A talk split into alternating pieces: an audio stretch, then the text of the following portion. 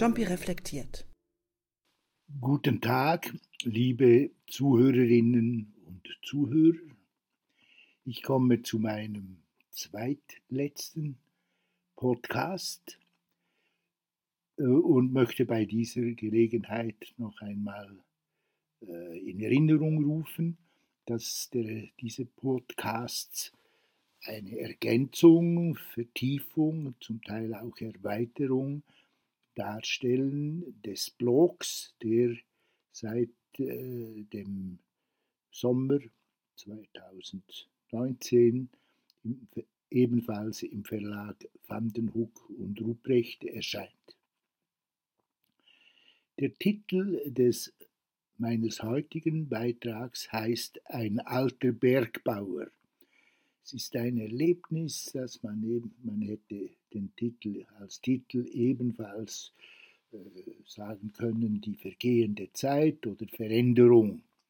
Gestern wartete ich auf der Sonnenterrasse des Hotel des Oders, des gleichnamigen Walliser Bergdorfes im Tal unterhalb von La Forcla im Val d'Erans, wo unser Ferienhäuschen steht, über eine Stunde lang auf das Postauto.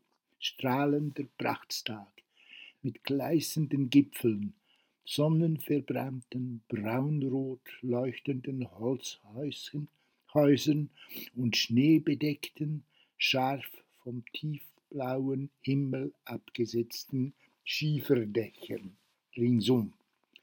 Neben mir auf der Terrasse ein einziger Gast, ein altes, mageres Männchen mit einem eingefallenen, von einer glatten Haut überspannten Gesicht und einem dünnen, fast totenkopfartig vorspringenden Unterkiefer. Er begrüßt mich per Du mit einem Hinweis auf die angenehm wärmende Sonne auf der windgeschützten Terrasse und murmelt auch etwas von einem Gläschen Wein. Ich bestelle, als die Serviererin endlich kommt, bereitwillig für mich einen Tee und für ihn ein Glas Weißen. Es entspinnt sich ein langes Gespräch, das er bedeutsam nickend mit der Erwähnung seines hohen Alters von 86 Jahren und der Bemerkung einleitet, wie gut es die Jungen von heute, zu denen er offenbar auch mich zählt, doch hätten.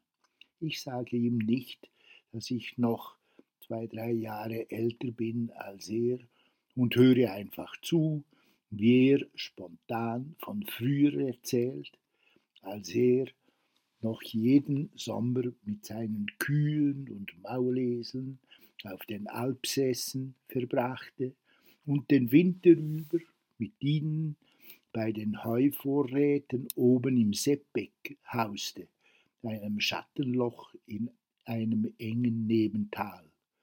Kalt und traurig sei es dort gewesen, überhaupt sei sein Leben hart gewesen, aber auch schön.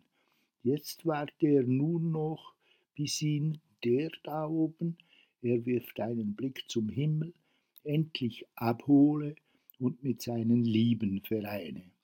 Er lebe zwar noch ganz gerne, sitze bei schönem Wetter jeden Nachmittag hier in der Sonne, bis sie hinter den Weisiwies, den gegenüberliegenden Bergmassiv, verschwinde. Also heute, er schaut auf seine Armbanduhr um Viertel vor vier in anderthalb Stunden. Seine Frau ist vor zehn Jahren gestorben. Er ist der einzige Überlebende von fünf Geschwistern und auch von seinen vier Kindern lebt nur noch eines, ein Sohn, der im Unterland wohnt und ihn nur selten besucht. Ja, ja, die Jungen verlassen das Tal. Sie arbeiten in der Stadt, in den Geschäften und Fabriken. Früher sei hier, er deutet auf die zum Teil leerstehenden alten Holzhäuser ringsum, Früher sei hier noch alles ganz voll gewesen. Und oben im Seppeck hätte es Tag aus, Tag ein, für jedermann alle Hände voll zu tun gegeben. Im Sommer sei man meist schon von drei Uhr morgens auf den Beinen gewesen, um das Vieh zu besorgen und dann den ganzen Tag lang zu mähen und zu heuen. Viel, sehr viel habe sich verändert.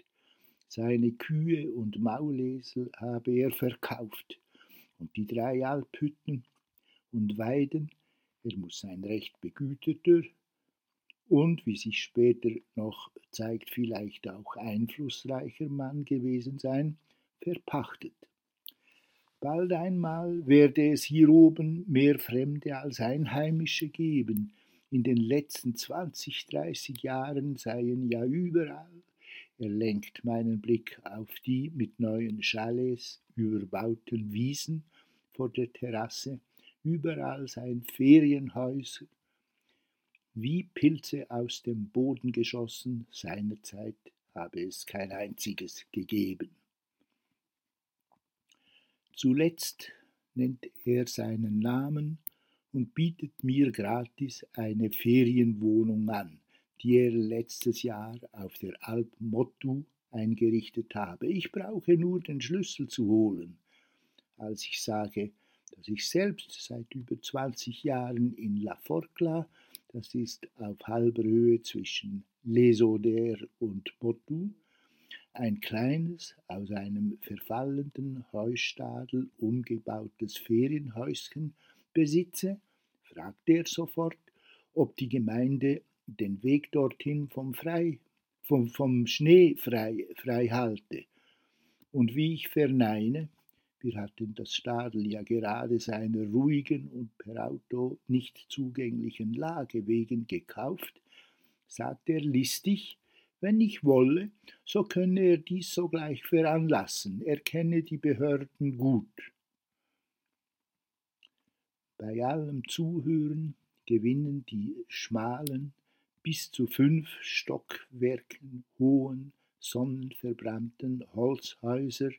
Seinerzeit baute man hier einfach ein weiteres Stockwerk obenauf, wenn sich die Familie vergrößerte, die jahrhundertelang bis zum letzten bebaubaren Quadratmeter ter terrassierten Hänge und die ganze großartige Bergszenerie mit den adretten neuen Ferienchalets ringsum ein neues Gesicht.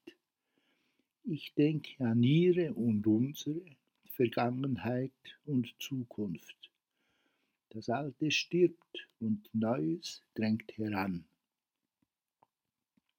Was denn?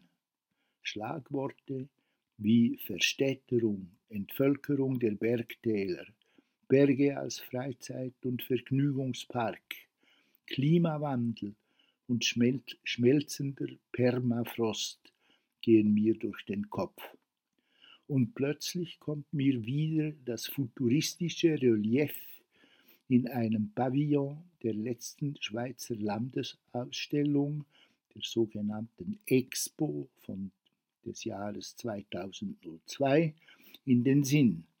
Das eine umfassende Klimaerwärmung und massive Erhöhung des Meeresspiegels in einigen hundert oder auch vielleicht tausend Jahren vorwegnehmend den größten Teil der heutigen Schweiz erneut von einem großen Meer bedeckt darstellt.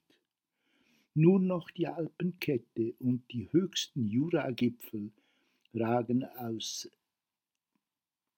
der neuen Detis hervor und zu einem der markantesten Orte dieser Restschweiz ist ausgerechnet, wie es hieß, der bekannte, der bekannte Handelshafen Les Oders, heute auf 1400 Meter über Meer gelegen, zu hinterst im Val der Fjord geworden wo unser heutiges Gespräch stattgefunden hat. Ich danke für eure Aufmerksamkeit, liebe Zuhörerinnen und Zuhörer. Vielleicht sehen wir uns auch oder hören wir uns auch noch das nächste Mal.